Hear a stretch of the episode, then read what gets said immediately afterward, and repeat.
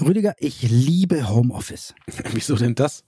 Na, ich muss mir die Haare nicht mehr kämmen, Zähne putzen ist nicht mehr so intensiv wie früher, selbst äh, ja, rasieren muss ich mir nicht. Und das Beste ist, ich kann in der Jogginghose hier rumsitzen. Hä, du trägst im Homeoffice noch eine Hose?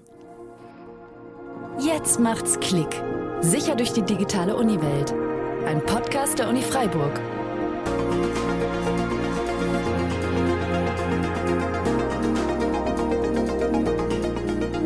Rüdiger Trost und Tobias Schrödel.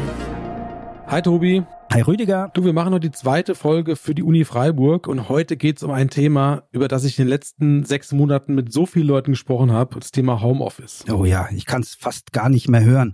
Eigentlich freue ich mich darauf, wenn man wieder mal ins Büro kann, aber ist halt noch nicht möglich und deswegen ist es auch tatsächlich ein spannendes Thema, denn da gibt es einiges zu beachten. Das kann man sogar wissenschaftlich untersuchen, ne? Richtig, denn es gibt schon eine Projektgruppe, die die Ergebnisse Mitte des Jahres schon veröffentlichen äh, wird. Die Projektgruppe heißt Homeoffice und virtuelle Kooperation und wird von der Frau Elke Seifert geleitet. Also da kann man durchaus auch ein paar Ergebnisse mal sehen, denn das Thema ist ja durchaus auch für den für den Anwender und die IT spannend letzten Endes. Ganz genau und äh, auch aus juristischer Sicht gerade der Begriff Homeoffice oder äh, mobiles Arbeiten ist eigentlich ist es für uns wurscht, worüber wir heute reden. Ähm, aber tatsächlich ist es auch äh, ein juristischer Unterschied, auch steuerrechtlich. Ähm, ein Homeoffice ist wirklich so ein ganz offizielles Ding und mobiles Arbeiten heißt einfach, ich kann, wenn es möglich ist, im Café sitzen, in der Bahn sitzen oder eben auch zu Hause am Küchentisch, sage ich mal, und meine dienstlichen Tätigkeiten oder die wissenschaftlichen Tätigkeiten an der Uni ähm, machen und durchführen. Aber Dazu brauche ich was, nämlich eigentlich, ich brauche Zugriff auf die, ja, auf die zentralen Dienste, um sowas wirklich vernünftig machen zu können. Und da gibt es das sogenannte VPN, das virtuelle private Netzwerk. Das ist im Endeffekt nichts anderes als ein langes Netzwerkkabel, was du vom Büro bis nach Hause spannst, oder? Genau. Und dann bin ich verbunden und kann die zentralen Dienste nutzen und das flutscht dann total genauso, wie wenn ich im Büro sitze. Ja, aber da habe ich schon was anderes gehört. Also da hat der Herbst gesagt, so manchmal flutscht da nicht so. Wenn du sie im neuen einwählen willst, dann klemmt's da ein bisschen. Ja, weil sich da alle einwählen wollen. Aber da haben die schon eine Lösung, denn in Freiburg gibt's nicht nur ein VPN, da gibt's gleich zwei und zwar von verschiedenen Anbietern. Und das Schöne an der Sache ist, die kann man beide auf seinem Rechner installieren und beide nutzen, nicht gleichzeitig, das macht gar keinen Sinn, aber wenn es beim einen ruckelt, dann kann man einfach das andere nennen. Also die Anbieter sind hier Cisco und das zweite kommt von Fortinet und da kann man sich einfach beide Programme drauf installieren lassen und dann sollte es mit dem Ruckeln eigentlich aufgehört haben.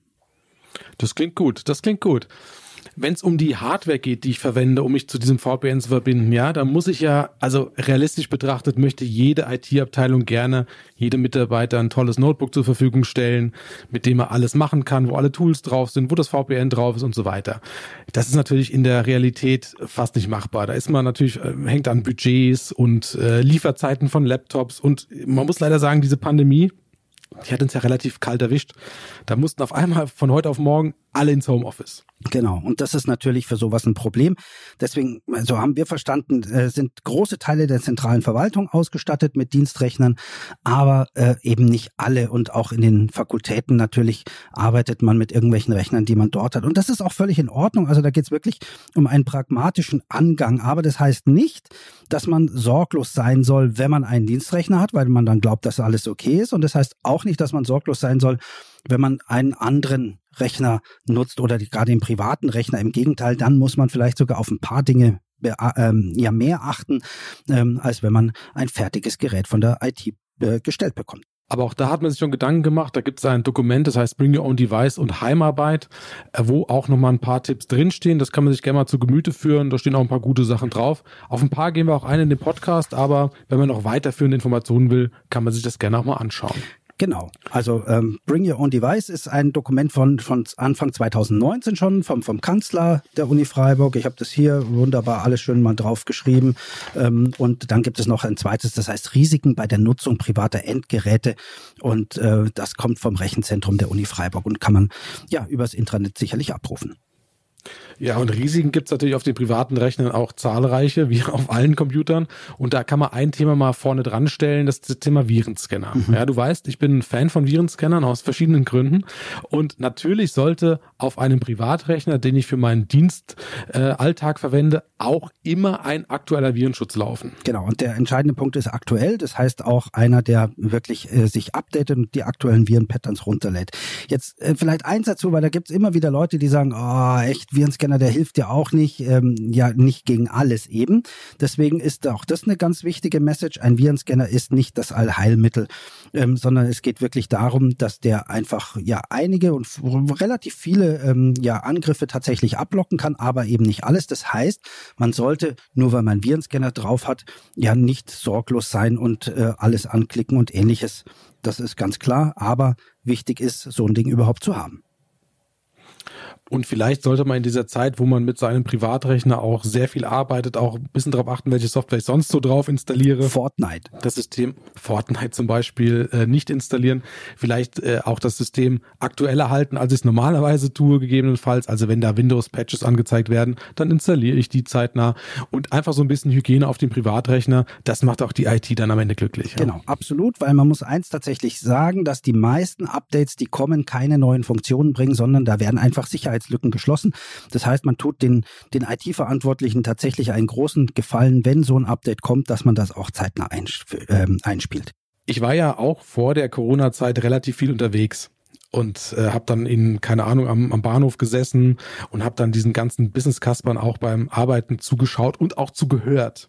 Du weißt, was ich meine, oder? Ja, du meinst wahrscheinlich die Leute, die in der Telefonkonferenz in der Bahn so rumschreien und alle mit teilhaben lassen, worum es geht und wie Peter Müller abgemahnt wird. So ist es. Und diese Telefonkonferenzen, die haben natürlich jetzt an der Priorität gewonnen, weil wir können uns im Büro nicht mehr absprechen. Das heißt, wir telefonieren mehr.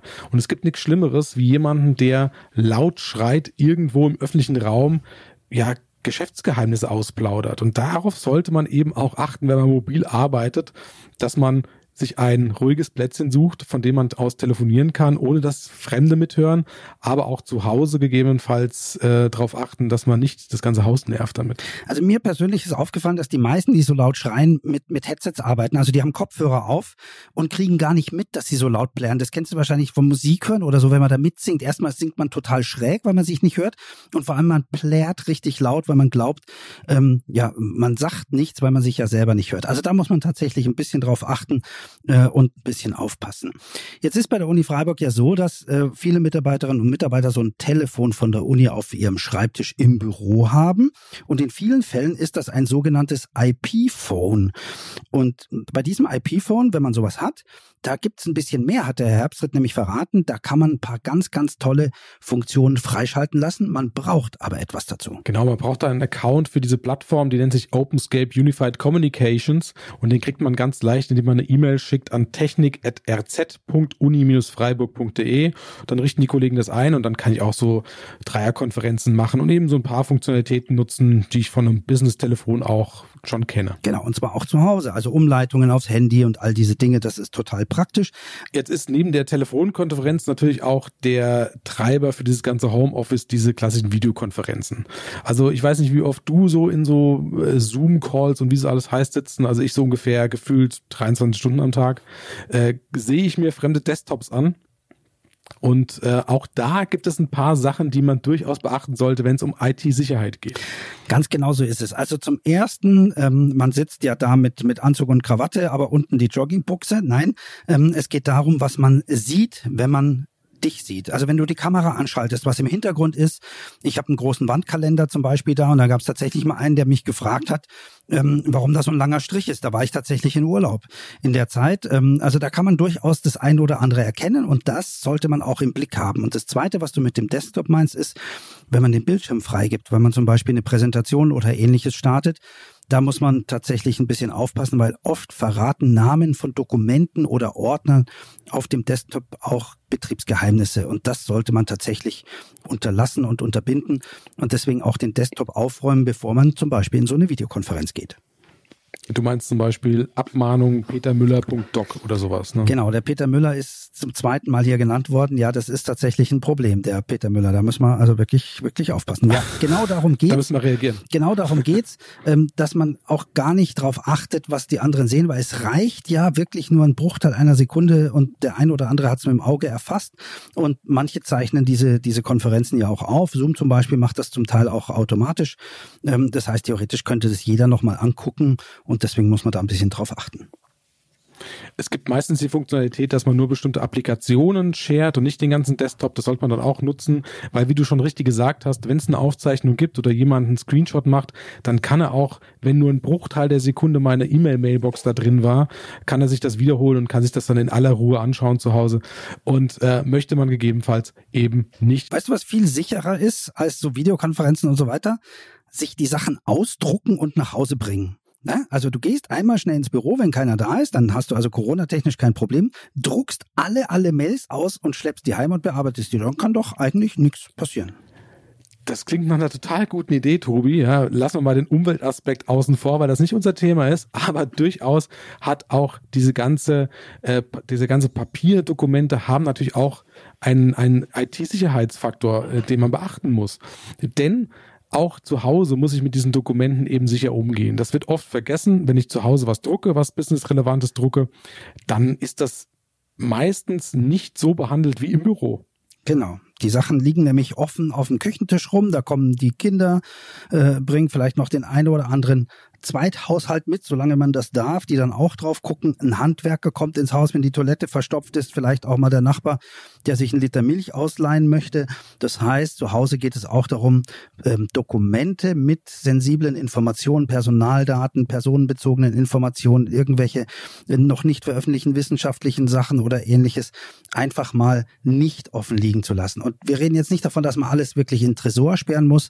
Oft, in den meisten Fällen reicht ein einfacher Sichtschutz aus. Also sprich entweder was drauflegen, die Sachen in eine Schublade legen oder ähnliches, aber eben nicht über einen längeren Zeitraum wirklich offen lassen. Also insbesondere dann nicht, wenn man, wenn man, wenn man dran arbeitet. Also kurz mal pinkeln gehen ist zu Hause sicherlich nicht das Problem, aber tagelang offen was liegen zu lassen, das sollte man tatsächlich vermeiden. Da gab es schon ernsthafte Probleme, auch mit der Datenschutzgrundverordnung der DSGVO. Da muss man nämlich tatsächlich aufpassen, das kann einen auch treffen. Und ein ganz wichtiges Thema ist eben auch die Entsorgung von diesen ausgedruckten Dokumenten, denn die gehören nicht einfach in den Restmüll oder in den, in den privaten genau, Papiermüll. Sondern ins Altpapier. Ins Altpapier, richtig. Altpapier ist der, ist der Fachbegriff sozusagen. Ja. Denn ich muss diese Dokumente auch eigentlich schreddern oder vernichten, weil man kann natürlich meine Mülltonne gegebenenfalls auch aufmachen und einfach mal reinschauen. Und das klingt jetzt vielleicht auf den ersten, beim ersten Mal hören so ein bisschen paranoid, aber wenn jemand meine Mülltonne aufmacht und liest dann dort einen Projektnamen oder einen, einen Namen eines Kollegen oder ein personenbezogenes Datum letzten Endes, dann kann diese Information für den schon relativ viel wert sein. Also ein, ein Angreifer, der es jetzt auf ein bestimmtes Unternehmen abgesehen hat, der würde gegebenenfalls eher ein Homeoffice angreifen jetzt in der Form, weil er leichter rankommt als an den Geschäftsmüll. Ja, aber was, was soll das heißen, dass ich das Zeugs wieder in die Uni schleppe und dort zum Schreddern bringe, oder was? Ja, ganz genau. Wie schaut du einfach dein das aus? Also wie schaut das aus, wenn ich da im gelben Sack im Bus stehe und die Sachen wieder da in die Uni fahre? Also Nee, nee, keiner möchte einen leeren Joghurtbecher haben. Es geht nur um den Papiermüll. Es geht nur um das, was du an, ah. an Papier produziert hast, also handschriftliche Notizen davon nicht ausgenommen, ausgedruckte Dinge, die nimmst du wieder mit zurück und schredderst die in der Uni oder schmeißt sie sozusagen da in, in vorgefertigte Container, die entsorgt werden. Es gibt da sogar an der Uni Freiburg noch einen Dienst, nämlich bei der Umweltstelle. Wenn ich nämlich wirklich ganz, ganz, ganz viele Dokumente habe, die ich vernichten möchte, dann helfen die mir dabei. Da kann ich die also hinbringen. Äh, sicherlich ist ein Anruf vorher nicht verkehrt ähm, und das mal abzusprechen, aber dann werden die wirklich sauber und korrekt entsorgt. Einzelpapiere oder also fünf, sechs Stück, die haue ich, wie gesagt, in Schredder. Ähm, da hast du völlig recht. Gut. Ähm, wenn ich jetzt zu Hause bin, fassen wir nochmal kurz zusammen und ich achte drauf, dass ähm, mein Desktop nicht durchs Fenster einsehbar ist, dass bei Videokonferenzen nicht irgendwelche Dateinamen da sind, dass ich nicht schreie und plärre, Dokumente nicht offen liegen lasse, dass ich auf mein VPN achte, dann ist doch soweit eigentlich alles gut. Was mache ich aber, wenn ich das Gefühl habe, dass irgendwas doch nicht in Ordnung ist oder ich eine Frage habe? Dann rufe ich die Hotline an, beziehungsweise rufe meinen IT-Verantwortlichen an und frage einfach. Denn die helfen natürlich auch im Homeoffice weiter, wenn es jetzt um dienstliche Angelegenheiten geht. Also wie ich jetzt meinen Fortnite äh, möglichst 3D optimiere, werden die mir auch nicht sagen. Aber ich kann wahrscheinlich hier nachfragen, hey, ich komme nicht mehr ins VPN rein oder ich habe hier E-Mail-Probleme und dann helfen die auch weiter. Und auch generell ist es so, lieber einmal zu viel angerufen als einmal zu wenig, wenn ich mir nicht sicher bin, ob irgendwas nicht funktioniert. Da sind die Kollegen normalerweise eher froh, wenn sie frühzeitig helfen können. Da gibt es sogar ein Lied ich glaube von Michael Jackson war es, oder? You are not alone, oder? Oh je, jetzt fängt der Tobi an zu singen. Ich glaube, wir müssen den Podcast hier beenden, ah, bevor du weiterfliegst. Oh, schade. Ich hätte so viel Bock drauf. Aber in diesem Sinne, danke, Rüdiger. danke, Tobi.